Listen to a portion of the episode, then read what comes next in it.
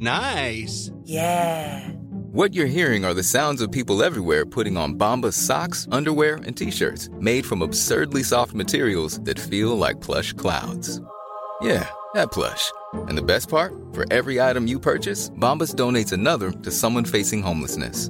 Bombas. Big comfort for everyone. Go to bombas.com slash ACAST and use code ACAST for 20% off your first purchase. That's bombas.com slash ACAST. Code ACAST.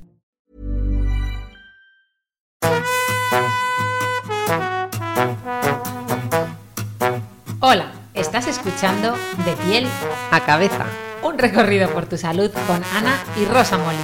Porque sabemos que el conocimiento es la mejor medicina. Bueno, bueno, bueno. Aquí estamos un viernes más. Esta vez sin la doctora Ana Molina, aunque parezca que estaba por aquí, solo la estamos recordando con este bueno, bueno, bueno. Eh, y es que nos ha abandonado para este podcast tan especial. Yo sé que se está muriendo de la rabia de no, de no estar aquí. Y es que le han tomado el relevo aquí otro Molina, pero casualmente este otro Molina, Francisco Molina, es al que vamos a entrevistar, que por cierto también tiene un, un hermano, eh, obviamente apellidado Molina, con el que colabora e investiga. Ahora os hablo un poquito más de él. Y también estamos con otra invitada súper especial, que es Inés Bedmar, estudiante de sexto de medicina, con la que tuve oportunidad de coincidir durante su rotación de prácticas en psiquiatría.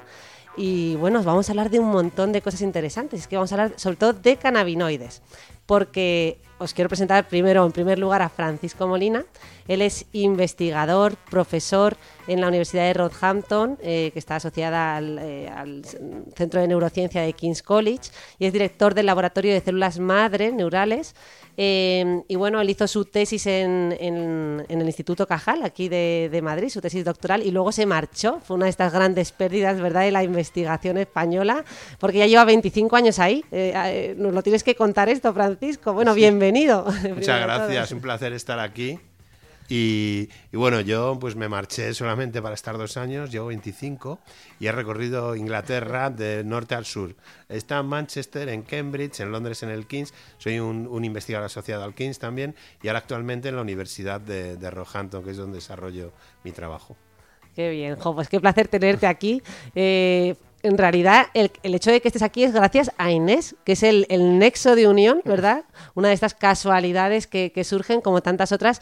A mí me tenéis que dejar, dejar que cuente cómo Inés llegó a mí. Y es que fue una, una cosa, eh, a mí me, me- me parece emocionante, ¿no? Porque ella me escribió me preguntó que si podía, dentro de su rotación de psiquiatría, que le tocaba en nuestro hospital, rotar conmigo, y yo ya un poco, eh, no sé, diría mm, que había perdido un poco la, ilusión por estas cosas es- espontáneas de alguna manera, estaba ya enrocada en, bueno, yo no quiero problemas, donde la manden a rotar, que luego me ponen la cabeza como un bombo, aquí a quien tengan que mandar, que manden, ¿no? Pero fue curioso porque yo siempre he sido una persona muy, muy, muy entusiasta eh, y en cualquier otra situación te hubiera dicho, venga, vente aquí ya, corriendo, ¿no? Pero me contuve eh, y pensé, bueno, pues esta chica ya no llegará.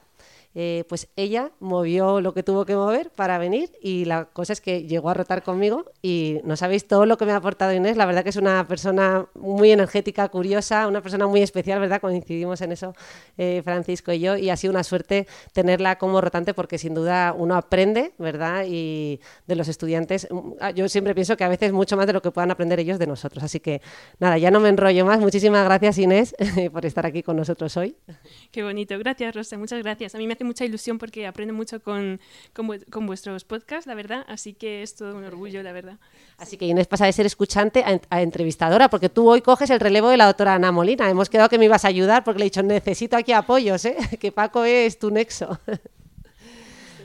bueno, pues venga, vamos ya un poquito al tema, a los famosos cannabinoides, que es el, el campo de investigación de, de Paco.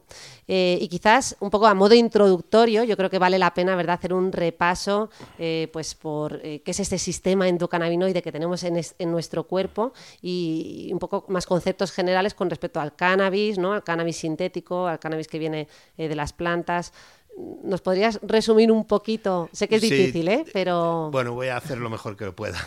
Lo primero que quiero decir es que voy a hablar de los aspectos relacionados con la investigación en cannabinoides. Yo no estoy haciendo un alegato ni por la legalización del cannabis tan de moda actualmente, ni eh, a favor de su uso recreacional. Voy a contaros más o menos lo que, bueno, lo que yo eh, sé eh, eh, o la experiencia que tengo en mi laboratorio con cannabinoides. Cannabinoides, vamos a decirlo así, hay como de tres tipos. Los que vienen de las plantas de cannabisativa, que son las plantas de marihuana, que se llaman fitocannabinoides, que los más conocidos por todo el mundo prácticamente son el tetrahidrocannabinol, delta 9 THC y el CBD, el cannabidiol, que ahora actualmente, esto os habréis dado cuenta, entréis en una farmacia, en vez de Viagra, que es lo que había antes, al lado de, según entras, el primer mostrador, ahora todo es CBD en cremas, jabones, aceites, etcétera. Bueno, estos son los dos fitocannabinoides, cannabinoides derivados de las plantas más importantes que hay, pero hay otros 330, pero de esos no vamos a hablar hoy. Luego hay cannabinoides que son sintéticos, que, eh, están creados en el, laboratorio por compañías de biotecnología y tienen una estructura similar a, lo que son los, los fitocannabinoides o los endocannabinoides, que son los cannabinoides que tenemos todos los mamíferos, incluso humanos, en nuestro cuerpo. Hay tres zonas de nuestro cuerpo que eh, producen endocannabinoides, moléculas con estructura similar a las de las plantas de la marihuana, que el mensaje que producen se entiende y que existe toda la maquinaria pues para crearlos y para degradarlos, que son en nuestro cerebro, que eso es muy importante porque está asociado a todos los procesos de desarrollo neural, en el desarrollo embrionario y fetal, en nuestro sistema digestivo y en nuestro sistema reproductor. Es decir, los endocannabinoides son compuestos que eh, eh, tenemos dentro del cerebro con la estructura química parecida a las de los, eh, compuestos que encontramos en las plantas de la marihuana. Y esos receptores entiendo mm, que no están ahí para que consumamos drogas.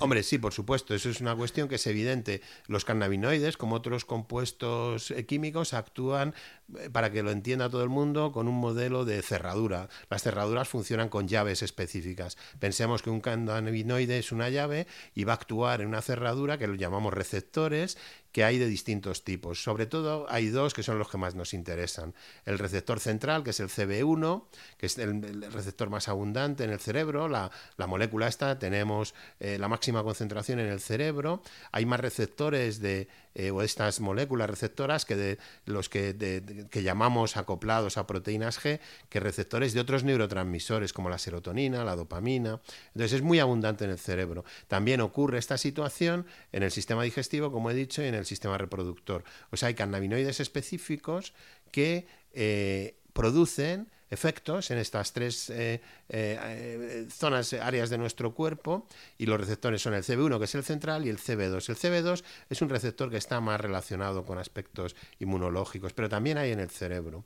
Entonces, al ser una molécula tan presente en, el cerebro humano, en todos los mamíferos, en la, en la evolución, eh, aparecen cannabinoides desde en las esponjas, anfibios, hasta llegar a, a los mamíferos, por supuesto los humanos, ¿no? tiene que tener alguna funcionalidad y la primera que tiene es controlar el desarrollo de nuestro cerebro. Esto es el CB1 y el CB2. Sí, los, los, los eh, eh, perdón, la, activación de los receptores cannabinoides CB1 y CB2 por estos endocannabinoides que he mencionado, que son unos derivados de otra molécula que llamamos ácido araquidónico. Hay dos, la anandamida, Anandamida es una palabra que significa felicidad en sánscrito, eh, y el 2 y el 2 araquidonilglicerol, 2-AG. El 2 araquidonilglicerol es el endocannabinoide más abundante que hay en todo nuestro cerebro. Mm que a, mí me ha llamado la atención porque antes, ¿verdad? Tomando una cervecita, nos ha, nos ha explicado que mm, el CB1 es, hay muchos más receptores de CB1 en el cerebro que de dopamina, serotonina, ¿no? De esta clase de receptores que llamamos acoprados a proteínas gel más abundante en, en nuestro cerebro es el receptor CB1. Con lo cual, esto significa que su misión es muy importante, evidentemente. Mm. Bueno, qué buen repaso, ¿verdad? Esto a ti, Inés, te va a venir fenomenal para el MIR y a mí para refrescar un poquito conceptos que a veces, ¿verdad? Tanta clínica, eh, pues nos retira un poquito de esta... Y que quería decir también que esto es una, eh, por así decirlo, una, eh, investigación, digamos, relativamente moderna, porque la, primera persona que eh, descubrió la estructura del THC es el profesor Rafael Mechulán en la Universidad de Jerusalén, que es doctor, honoris causa en la Universidad de la Complutense y en otras muchas universidades. Pero fue la primera persona que, eh, describió cómo era la estructura esta del THC, que lo caracterizó, y los primeros endocannabinoides del cerebro, la anandamida y el 2-araquidonilglicerol. Mm. Esto ocurrió, perdón, en, en el 1964. O sea, en términos científicos, pues no hace mucho tiempo. Eso también es preguntarle para el MIR. ¿eh? Yo, en cuanto tengo una estudiante al lado, le digo, esto puede caer en el MIR. Bueno, pues justo em, ayer eh, tuvimos una charla ¿no? que, nos recordaban justo a este autor y revisando un poquito todo este tema del cannabis.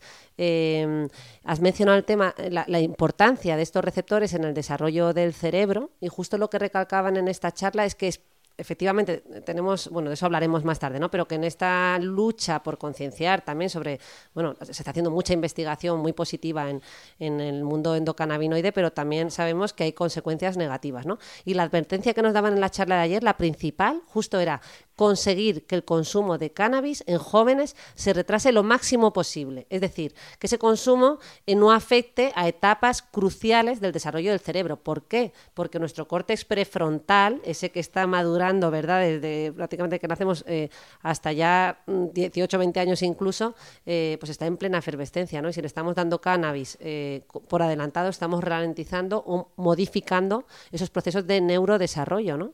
Sí, efectivamente, eso produce una eh, alteración en el proceso de desarrollo del cerebro muy importante. Eh, hay una serie de, efectos de estos compuestos que nosotros antes no sabíamos. Yo me acuerdo cuando... Eh, no cuando era niño, un poco más que niño, nos decían que, o lo que oías, lo que se oía por la calle, incluso ahora actualmente alguna gente que tampoco tiene muy claro de lo que habla, lo dice, que no tienen ningún efecto perjudicial. Desgraciadamente eso no es cierto hay entre un 5 y un 15% de usuarios de, cannabis que pueden desarrollar esquizofrenia y psicosis cannábica y al mismo tiempo actualmente eh, hay modificaciones genéticas, un, cannabis que está las plantas manipuladas en el laboratorio que aumentan el, contenido de THC del tetrahidrocannabinol. Esto es un compuesto psicoactivo, esto quiere decir que produce alucinaciones, como el LSD, exactamente igual. Entonces este scan cannabis tiene aumentos en el tetrahidrocannabinol, valores desde el 5 al 15, 20%. Y evidentemente esto es absolutamente lesivo, sobre todo en, cerebro de adolescentes. La adolescencia, la pubertad es un proceso en el que eh, las hormonas llegan a la sangre, llegan al cerebro y se produce una reconexión de toda la circuitería cerebral. Y los cannabinoides controlan este, este proceso.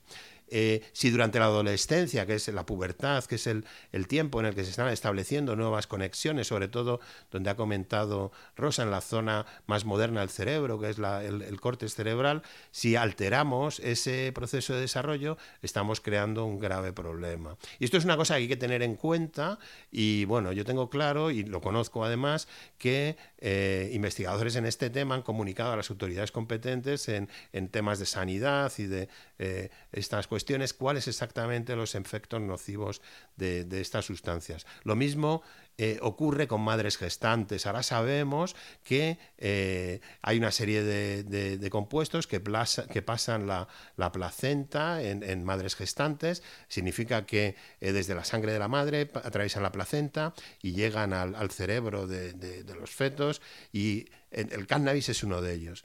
Y esto, evidentemente, si estamos hablando de que estas sustancias controlan el desarrollo del cerebro, a nivel fetal, si una madre gestante toma cannabis, eh, este THC que estamos hablando va a cruzar a través de la sangre, vía del sistema portapático, la placenta, y eso va a llegar al, al, feto básicamente y va a alterar todo el programa de desarrollo neural del cerebro y por supuesto va a tener consecuencias. Qué interesante, Paco. Me parece que mm, es, eh, crucial ¿no? el informar, sobre todo, bueno, tanto embarazadas como gente joven, que es muy común, ¿no? El, sí, un porro, me voy a fumar un porro. Y, no, parece que no siempre tiene en mente ¿no? los efectos que, comentas. Sí, desgraciadamente es que es un tema eh, eh, muy controvertido porque eh, ha sido asociado a ciertas ideas pues eh, desde, desde hace tiempo, ¿no? O sea, en, nuestra sociedad ha pasado por unas etapas de, permisividad con, con, las drogas a otra etapa, digamos, de, de eh, aceptación del consumo recreacional de estos compuestos, pero desgraciadamente eh, una cuestión es el, el, cannabis que se consumía hace 40, eh, 50 años y el cannabis que ahora hay en la calle, que se compra, este cannabis modificado, es can cannabis. Entonces, evidentemente... Este tiene, es el que has dicho que tiene concentraciones mucho más elevadas de THC. modificado y eso crea muchísimos problemas. Es decir, que el cannabis que se consumía antes, que tenía en torno a un 5% THC, es que claro, no tiene nada que ver con el que se pueda consumir ahora en el uso recreativo, estamos hablando siempre, ¿no? Sí, Una cuestión, por supuesto, que yo creo que había que distinguir es el uso recreacional de una droga, ¿eh? También podemos hablar de la heroína, opioides, y otra cuestión es el uso farmacológico. Eh, los opioides, que bueno, pues, eh, eh, salen de, las extraemos de las plantas de las amapolas blancas, son medicinas ampliamente usadas en, neurología y en psiquiatría. con los cannabinoides lo mismo. Una cuestión sería usar esas medicinas, otra cuestión es el uso recreacional. Los opioides no está legalizado el uso recreacional y en términos de potencia neurofarmacológica ecológica, evidentemente estamos hablando de unas drogas muy potentes. ¿no? Entonces, la misma situación que existe con la heroína, por ejemplo, con la cocaína, eh, eh, debería de existir con los opioides. El uso recreacional eh, no implica que tenga que no se pueda crear una, situación en la cual no hay uso recreacional, pero sí hay uso terapéutico médico. Mm. Sí, sí, no, yo creo que, es importante matizar, ¿verdad? Que se está usando y en enfermedades crónicas, con dolor crónico, que no responden a nada, se pueden usar ¿no? con, fines terapéuticos y bueno, en muchísimos otros casos. Se está haciendo muchísima investigación en el campo de las neurociencias eh, sobre la utilidad, incluso, fíjate, en el campo de, salud mental, ¿no? En, esquizofrenia. Se ha estudiado muchísimo y se sigue estudiando muchísimo, es decir, que es muy interesante, sobre todo el CBD, ¿no? Estamos hablando de ese componente no psicoactivo. exactamente, el CBD no es psicoactivo, no produce eso es. Oye, me hace gracia porque yo, aquí, la mala de la película iba a ser yo, porque claro, aquí Paco nos iba a contar la parte de, la. Yo le he dicho, tú te. Bueno, es que es lo que hace investigación, ¿no? ¿Eh? Cómo eh, todo este mundo de los receptores endocannabinoides nos pueden aportar al campo de la medicina. Mm. Y yo le decía, yo me voy a poner, voy a hacer de mala de la película, porque claro, yo como psiquiatra, a mí me toca estar al otro lado de la mesa donde yo lo que recibo Claro, son las consecuencias negativas, ¿no? Evidentemente, repito, eh, tiene un uso medicinal y, se seguirá investigando y hay muchas cosas maravillosas derivadas de este eh, fascinante campo, pero es cierto que a nosotros nos siguen llegando una cantidad enorme, sobre todo de jóvenes, que yo creo que esto además lo podemos matizar luego con respecto a poblaciones ¿no? de otras eh, culturas, pero aquí sobre todo jóvenes que vienen por brotes psicóticos inducidos por el consumo de porros. Claro, brotes psicóticos o cuadros de ansiedad, cuadros depresivos, ¿no? Y, y bueno, yo creo que es importante concienciar concienciar sobre estos riesgos que son evidentes para cualquier psiquiatra de cualquier país. Es decir, no hay ni un psiquiatra en este planeta que no haya visto estas consecuencias negativas. Es una de las cosas más, no más sólidas hmm. que podemos afirmar, es decir, un brote psicótico por cannabis. Hmm. Eh, Discutiendo con los neuropsiquiatras del King's College, uno de los más conocidos es el profesor Sim Robin Murray, eh, es interesantísimo, además de los efectos que mencionaban adolescentes, la mayoría de las urgencias, de los ingresos psiquiátricos de urgencia en el Reino Unido en adultos mayores de 55 años es por el uso de scan cannabis, porque evidentemente esta gente no eh, eh, han utilizado este cannabis con anterioridad. Estos cannabis que están genéticamente modificados son extremadamente dañinos.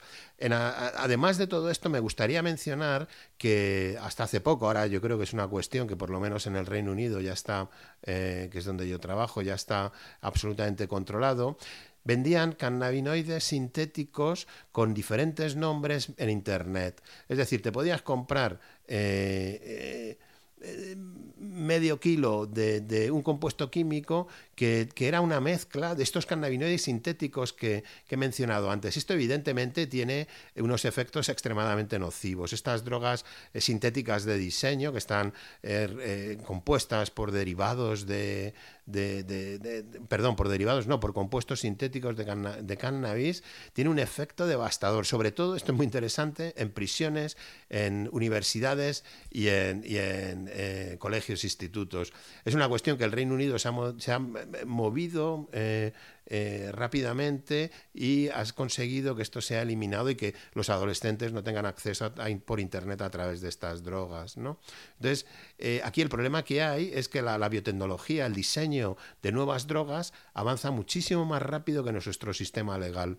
Una droga que no está reconocida no puede ser ilegalizada. Entonces, el problema este, bueno, no solamente en este campo, hay, hay distintas cuestiones éticas en distintas áreas de investigación. La tecnología avanza mucho más rápido, la tecnología de diseño de drogas, mucho más rápido que nuestro sistema legal. Eh, es un grave problema que tenemos y ante el cual pues, eh, eh, hay un número de países, incluso en la Unión Europea, ocurre exactamente igual, que ya están tomando medidas para controlar este tema. Bueno, es que verdad, esto da para, para, para muchísimo. Dicho todo esto, yo creo que, que vámonos a esa parte también más bonita y fascinante, ¿verdad? De la investigación, que por cierto, Inés, yo creo que tú estuviste, llegaste, eh, ¿no? Conociste a Paco porque hiciste una... Estuve en el laboratorio con él. Así que bueno, pregúntale tú por, por un poco es- esa investigación, ¿no? Que, Em, ah, sí, bueno, pues ¿cómo, ¿cómo van los resultados, Paco? Yo vi las células, te vi ahí, que íbamos con los trajes, ¿no? Protegiéndonos. Bueno, pues ahora estamos en el laboratorio. Bueno, mi, la- mi- mi laboratorio, como ya sabes, se dedica a estudiar el sistema inmune del cerebro. Y ahora estamos, hemos abierto un nuevo, una nueva área de investigación. Estamos trabajando en cáncer de cerebro, sobre todo en glioblastoma, que es una enfermedad eh, terrible con, con bueno, la, esperanza de vida de los pacientes nos ha modificado desde el 1930. La cirugía ha evolucionado un poco, pero no hay ningún tipo de droga ni de, de, eh, estrategia terapéutica o biomarcador, molécula sobre la que podamos actuar que produzca eh, eh, efectos positivos, quiero decir, que nos carguemos, matemos las células del tumor. Estamos utilizando una estrategia eh, a base de CBD en, las, eh, en, cultivos de las zonas del, del margen del tumor que, que es la, zona que, que, va a moverse y va a producir las metástasis, y en el, en el, en el centro del tumor, el, el núcleo central del, del glioblastoma, porque son áreas muy diferenciadas. Hey, it's Danny Pellegrino from Everything Iconic. Ready to upgrade your style game without blowing your budget? Check out Quince. They've got all the good stuff shirts and polos, activewear, and fine leather goods, all at 50 to 80% less than other high end brands. And the best part? They're all about safe, ethical, and responsible manufacturing. Get that luxury vibe without the luxury price tag. Hit up quince.com slash upgrade for free shipping and 365 day returns on your next order. That's quince.com slash upgrade.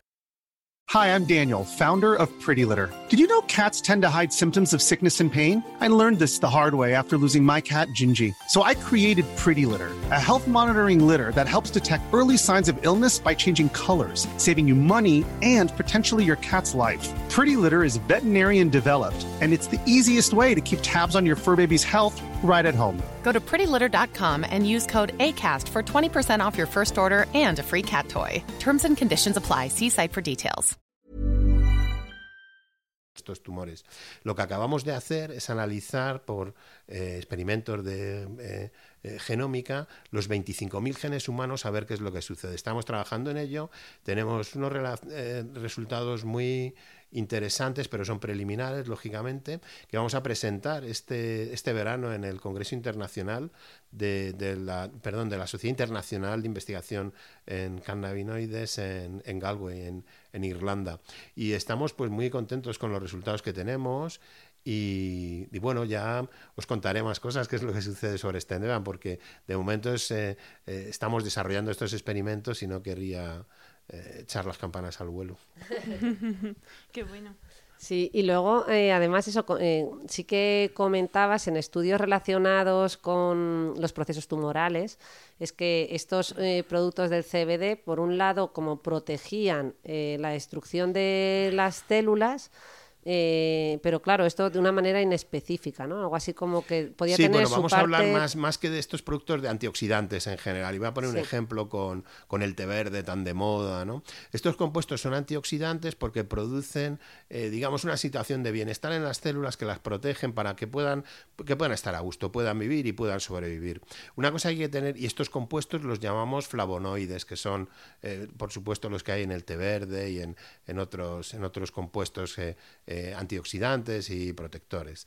Eh, esto es una cuestión muy interesante porque, claro, si tenemos un compuesto que es antioxidante y que protege a las células, como puede ser el- el, eh, estos flavonoides que, que menciono, la picatequina, bueno, hay distintos nombres, es una familia con diferentes eh, eh, miembros, lo de los flavonoides, pero son antioxidantes. Hay experimentos muy interesantes, por supuesto, en una situación normal, pues tomar verde, tomar té verde es, una, es absolutamente fantástico, pero hay experimentos en los que se ha publicado que pacientes que sufren mieloma múltiple, la quimioterapia que reciben es inactivada por, por el té verde. O sea que hay estos, increíble. esto- estos compuestos que son antioxidantes O sea, si protegen vas a, a las a- a células. recibir quimioterapia no puedes tomarte verde.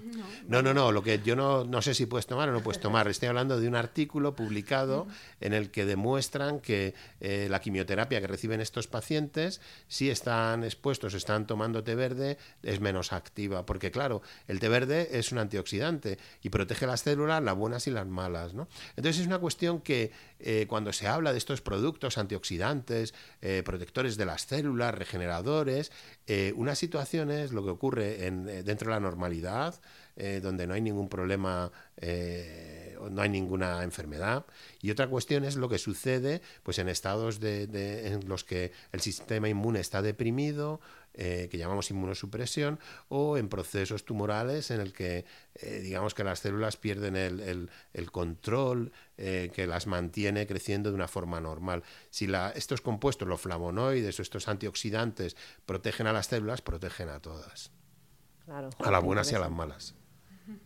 Y, entiendo que por ahí también, ¿no? Eh, o sea, se está haciendo mucha investigación, pero esta es una de las grandes limitaciones de muchos campos, que mm, por un lado se observan cambios, eh, yo qué sé, que aumentan ciertos neurotransmisores, pero vale, eh, ¿cuán- ¿qué nivel de neurotransmisores? Eh, a partir de cierto nivel es- esto puede ser tóxico, no tóxico, además en qué regiones cerebrales, ¿verdad? Que uno de los grandes problemas muchas veces es la especificidad. Claro, que- para, para poner un ejemplo para que se entienda esto. Hay muchísimos estudios en todas estas enfermedades neurodegenerativas, pero no curamos ninguna enfermedad neurodegenerativa. Cuando hablo de enfermedades neurodegenerativas estoy hablando del Parkinson, del Alzheimer, de la esclerosis lateral amiotrófica, de la esclerosis múltiple, etcétera.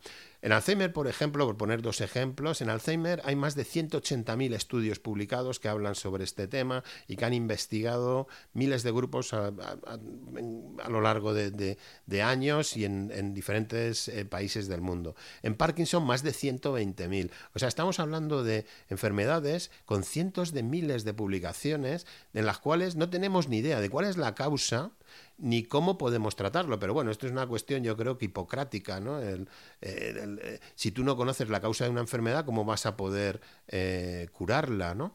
Entonces, eh, yo creo que en, neurología clínica, en neurociencia, empezamos a conocer qué es lo que hay, pero eh, estamos empezando a entender eh, todos estos procesos. Pero claro, esto es una situación muy complicada, requiere trabajo multidisciplinar, que significa que tienen que trabajar juntos grupos de psicólogos, psiquiatras, neurólogos, neurocientíficos, que hacemos investigación básica y por supuesto tenemos que tener un, un, un apoyo en lo que es la industria eh, biotecnológica y por supuesto en, en- instituciones tanto privadas como públicas que nos apoyen en este tema. Porque claro, evidentemente todo este tipo de investigación es extremadamente cara, pero si queremos eh, obtener resultados, pues tenemos que eh, hacer una inversión evidentemente.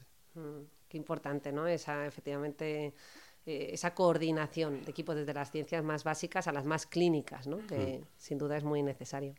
Y, y- y hablando de esa, ¿no? de esa traslación entre, o sea, cómo podemos saltar al final de, de- de la pipeta a, pues ya al paciente, Mm. eh, sí que ha habido ¿no? desarrollo de moléculas que se están usando a día de hoy, desarrollados de, de los cannabinoides. Mm. Eh, y preguntaba antes Inés Ah, que... sí, que, que no, no se escucha mucho, ¿no? Que tampoco conocemos los médicos que cuando nos preguntan a alguien, bueno, yo como estudiante no, pero yo como que digo, a ver, si no se conoce mucho, mejor no, no, no, no favorecerlo, ¿no? Bueno, en el Reino Unido O hay... sea, tú te- y que en tu rotación decías que tampoco habías eh, visto que se hablara mucho de, bueno, claro, en rotaciones específicas, porque en psiquiatría a día de hoy no tenemos moléculas desarrolladas para esto, ¿no? Pero el Sativex, por ejemplo, que es Sativex, sí, es, es- es una, una medicina que se utiliza, es una mezcla de THC y CBD. También hay eh, eh, otra, otra combinación parecida que se llama Epidiolex, que se utiliza en epilepsia pediátrica. Y estas drogas en principio tienen eh, de- bastante, eh, quiero decir, en, en el Reino Unido están en el sistema de seguridad social, que lo llamamos NHS, el, el, el Nation- National Health System y son drogas que forman parte de, de, pues bueno de las que pueden prescribir eh, los médicos ¿no? entonces eso es un campo que está empezando a desarrollarse y bueno en principio los, los resultados parecen interesantes y, y prometedores ¿no? He dicho Sativex, pero la verdad que no, no sé si ese es el principio activo o... o no, es el nombre comercial de la compañía Ah, GW Vale, por eso, por eso. Bueno, pues, vale. Bueno, siempre intentamos no decir eh, marcas comerciales, pero esta se, se nos ha colado. Bueno, es una mezcla de THC y de CBD para que eh, para clarificar exactamente qué es lo que es.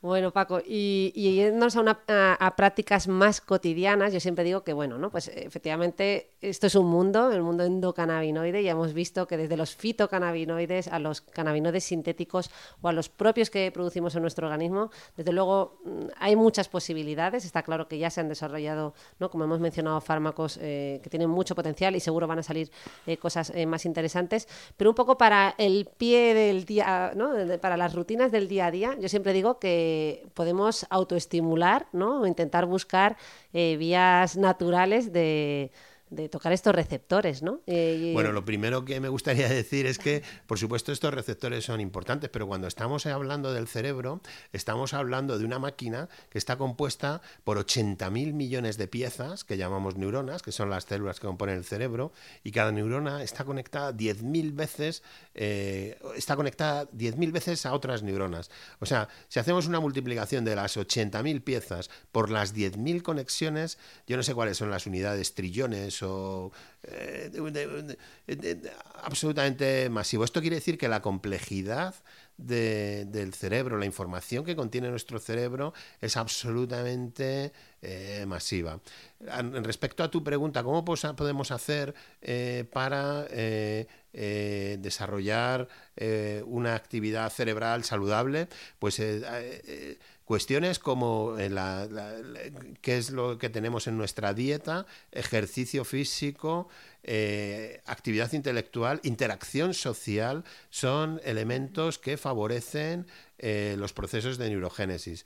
Eh, es una cosa que no está muy, eh, yo creo que difundida, pero eh, el cerebro humano, de todos nosotros, adultos incluso, de, de, la gente de la tercera edad, produce todas las noches nuevas neuronas, 750 es el número aproximado, ¿no? Y, y, estas 700 neuronas, 750 neuronas que se producen cada día nuevas, eh, tratan de, reparar eh, la actividad cotidiana, diaria de nuestro cerebro. Evidentemente no son eh, suficientes cuando se produce una enfermedad neurogenerativa para compensar todo el daño que, que se, se produce. ¿no? Pero estos factores que he mencionado antes incrementan la, la- producción de, neuronas que se produce durante nuestro sueño. Es muy interesante. Y hay una célula en el cerebro también que se llama microglía, que tiene un origen del sistema inmune, que son las, las células que están encargadas de llevar a cabo todo este eh, proceso de neurogénesis adulta. Qué bueno. El- por ejemplo, en el deporte también puede darse este, ¿no? Sí, Esta sí, evidentemente, de- el ejercicio físico, la actividad sexual, eh, una dieta equilibrada, eh, evidentemente todos estos factores. Oye, qué eh, bueno la actividad sexual, que poco la mencionamos. Bueno, es que paso eso- el día hablando de hábitos saludables y se nos escapa. Y fíjate que los psiquiatras lo primero que nos enseñan, y eso yo se lo dije a Inés en las prácticas, es que hay que explorar esa esfera de la vida. Y la exploramos, ojo, pero luego aquí parece que me contengo. No, pero eso es una cuestión que es eh, igualmente es una actividad biológica, forma parte de nuestra eh, capacidad, actividad humana, perdón. O sea, más sexo, más neurogénesis. Efectivamente. Esta sí, relación sí. causal. Esto al que le interese puede ver distintas TED Talk en que lo explican muy bien.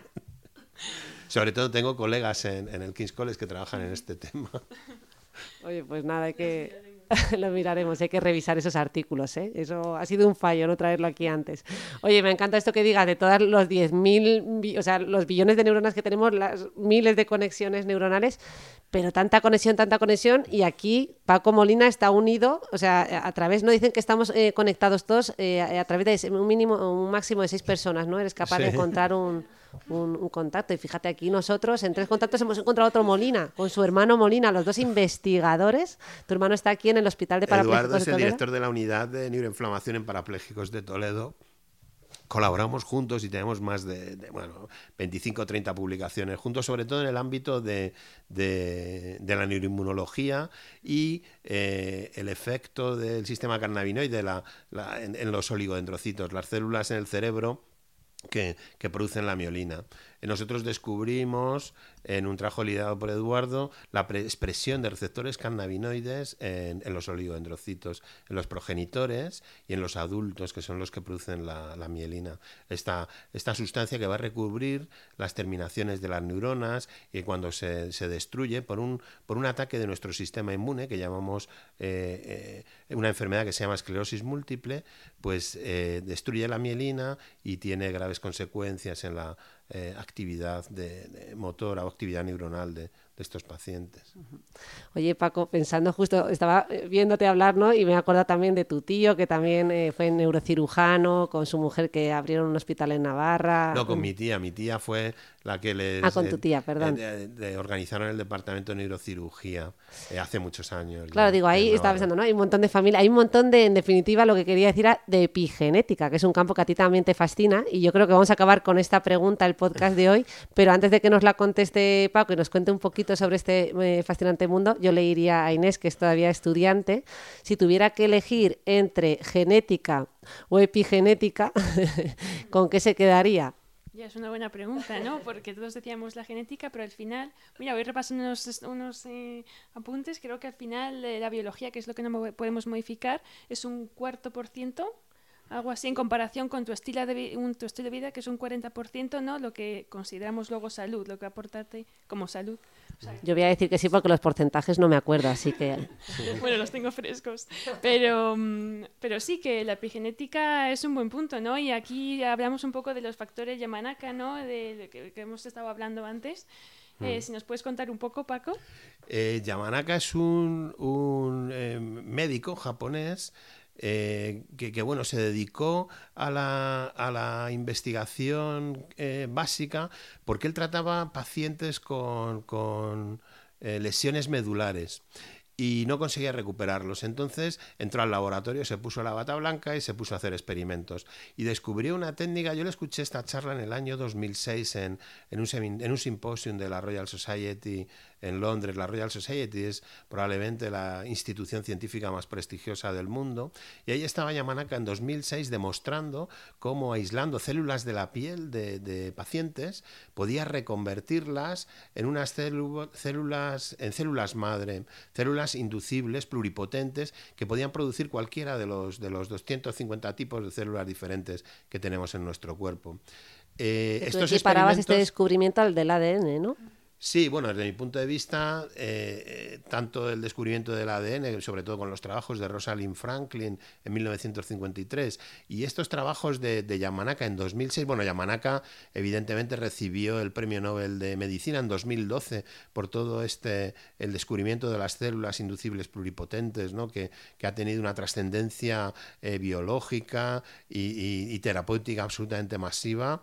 Y bueno, desde mi punto de vista, ya he mencionado antes, eh, Rosalind Franklin, que descubrió la estructura de la doble hélice, desgraciadamente falleció con 23 años de cáncer de ovario debido a los experimentos que hacía eh, con difracción de rayos X. Yo creo que el descubrimiento del ADN y eh, todos estos nuevos avances en reprogramación celular, cambiar una célula en otra, eh, a mí me parece absolutamente fascinante. Y este área que llamamos eh, medicina regenerativa, sobre todo usando estas células que convertimos en células madre, eh, es un campo que está por ver, qué es lo que, cuál va a ser el final de todo esto, pero desde luego las, las, el uso terapéutico de todas estas técnicas de reprogramación celular, que como ha comentado eh, Inés, consiste básicamente en alterar la, epigenética del, ADN, las moléculas que se ponen en, el ADN para imaginar, para tener un símil de qué es esto, imaginar una vía del tren, la vía del tren es el ADN y en la vía del tren hay piedras, que eso es la, epigenética, adición de, llamamos eh, metilación del DNA, grupos metilo, entonces en una vía del tren, si hay piedras, la locomotora no pasa, eso pasa en nuestro ADN. Cuando hay obstáculos en, en el ADN, las enzimas que se reconocen e interpretan el mensaje que tenemos en nuestros genes, no pueden pasar. Estas enzimas las llamamos polimerasas. Como que no se expresan. O no, se, expresan adecuadamente o se expresan no se pueden expresar porque no pueden pasar. Entonces, claro, si modificamos, eh, si quitamos esas piedras de la vía del tren, del ADN, pues las polimerasas, la locomotora pasa. Eso es lo que hizo Yamanaka con estas células, eh, cuando convirtió células eh, de la piel, fibroblastos, en células madre, removió los eh, impedimentos que había en el ADN para que se leyeran esos genes y fue capaz de convertir en, células madre estas células de la piel. Esto es, un, eh, es relativamente sencillo. En dos semanas es posible hacer eso con, con cuatro compuestos que llamamos factores de transcripción. Bueno, fascinante. Aquí ha faltado la dermatóloga Ana Molina para acabar con, e, con este cierre, ¿verdad? Que ese campo yo sé que a ella le encanta. Eh, pero bueno, la tendremos pronto. Como no se deprisa y no vuelva pronto de su viaje, yo creo que Inés Bedmar le va a tomar el relevo, porque ella es una célula pluripotencial también, ¿verdad? O sea, esta mujer, esta estudiante es, vamos, eh, es una, vamos, eh, en potencia, ¿no? En potencia y, no, y, en, y, en, y en actualidad, y en actualidad, ¿no? Pero futuramente digo que a ver si la enganchamos para el campo de la salud mental y de la investigación en neurociencias que... Yo creo que la investigación, como hemos comentado antes, una cuestión que es necesaria, sobre todo en, este aspecto, enfermedades psiquiátricas, neurodegenerativas, es la colaboración de equipos multidisciplinares. Yo creo que eso es una cuestión absolutamente vital si queremos realmente eh, realizar un eh, avance eh, significativo en todas estas enfermedades que estamos comentando. Y yo creo que es el siguiente paso que, tiene que haber. Se acabó trabajar en, grupos eh, aislados, independientes, solo de científicos, solo de psiquiatras, solo psicólogos. Yo creo que tiene que haber un trabajo de equipo eh, a diferentes niveles en, en mm. todas estas disciplinas. Sí, por suerte esto se está potenciando cada vez más, ¿verdad? Para las becas de investigación y sí, tal. por supuesto. Y, lo cual parece lógico, porque como bien decías, ¿no? Antes mencionabas el número de publicaciones que hay a día de hoy en el campo de las demencias, ¿no? No sé si en, Alzheimer, en, concreto. En, Alzheimer hay más de 186.000 publicaciones. Eh, me sé la cifra porque cuando doy clase a mis alumnos en la Universidad de Roehampton de Biomedicina, la clase de Alzheimer, la primera diapositiva es el número de publicaciones que hay por año. Cuando empecé a hacer esto, hace 12 años, creo que había 98 ahora ya hay 180.000, más del doble.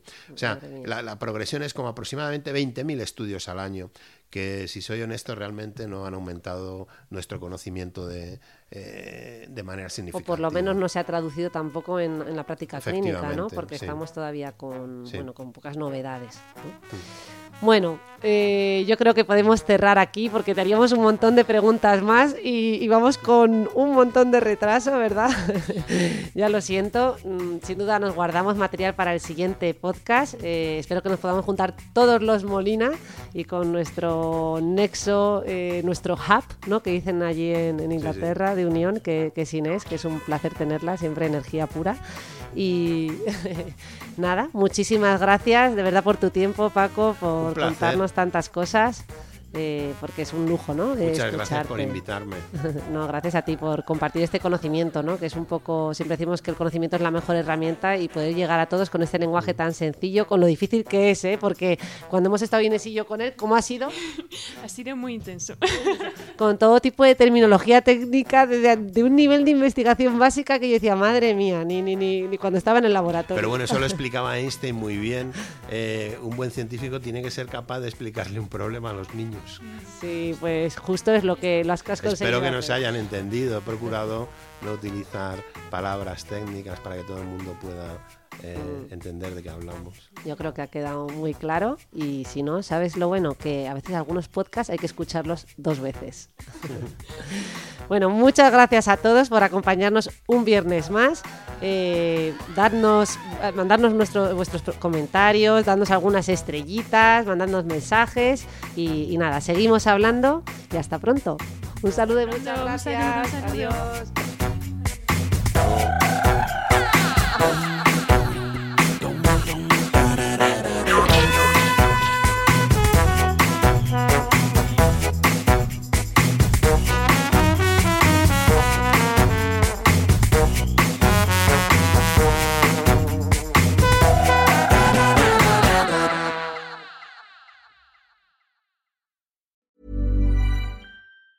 Planning for your next trip? Elevate your travel style with Quince. Quince has all the jet setting essentials you'll want for your next getaway, like European linen, premium luggage options, buttery soft Italian leather bags, and so much more. And it's all priced at 50 to 80% less than similar brands. Plus, Quince only works with factories that use safe and ethical manufacturing practices. Pack your bags with high-quality essentials you'll be wearing for vacations to come with Quince. Go to quince.com slash trip for free shipping and 365-day returns.